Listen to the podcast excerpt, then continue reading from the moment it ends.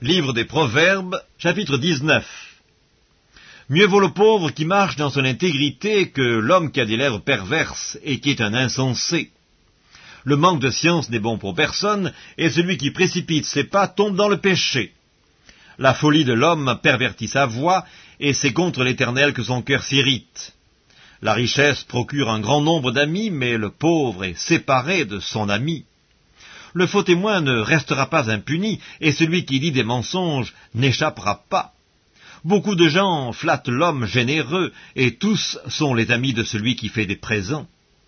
Tous les frères du pauvre le haïssent, combien plus ses amis s'éloignent-ils de lui? Il leur adresse des paroles suppliantes, mais ils disparaissent.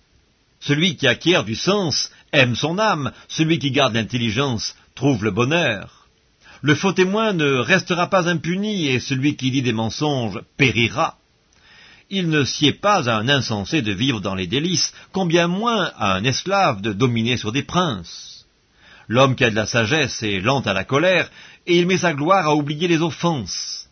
La colère du roi est comme le rugissement d'un lion, et sa faveur est comme la rosée sur l'herbe. Un fils insensé est une calamité pour son père, et les querelles d'une femme sont une gouttière sans fin. On peut hériter de ses pères une maison et des richesses, mais une femme intelligente est un don de l'Éternel.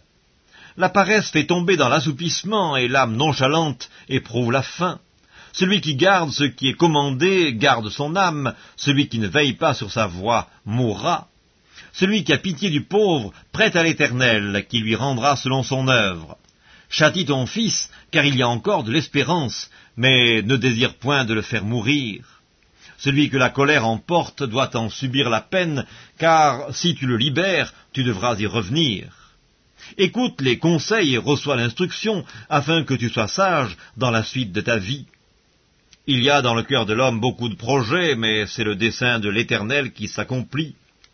Ce qui fait le charme d'un homme, c'est sa bonté, et mieux vaut un pauvre qu'un menteur. La crainte de l'Éternel mène à la vie, et l'on passe la nuit rassasié sans être visité par le malheur. Le paresseux plonge sa main dans le plat, et il ne la ramène pas à sa bouche. Frappe le moqueur, et le sot deviendra sage. Reprends l'homme intelligent, et il comprendra la science. Celui qui ruine son père et qui met en fuite sa mère est un fils qui fait honte et qui fait rougir. Cesse, mon fils, d'écouter l'instruction, si c'est pour t'éloigner des paroles de la science.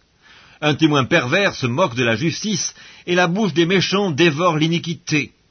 Les châtiments sont prêts pour les moqueurs, et les coups pour le dos des insensés.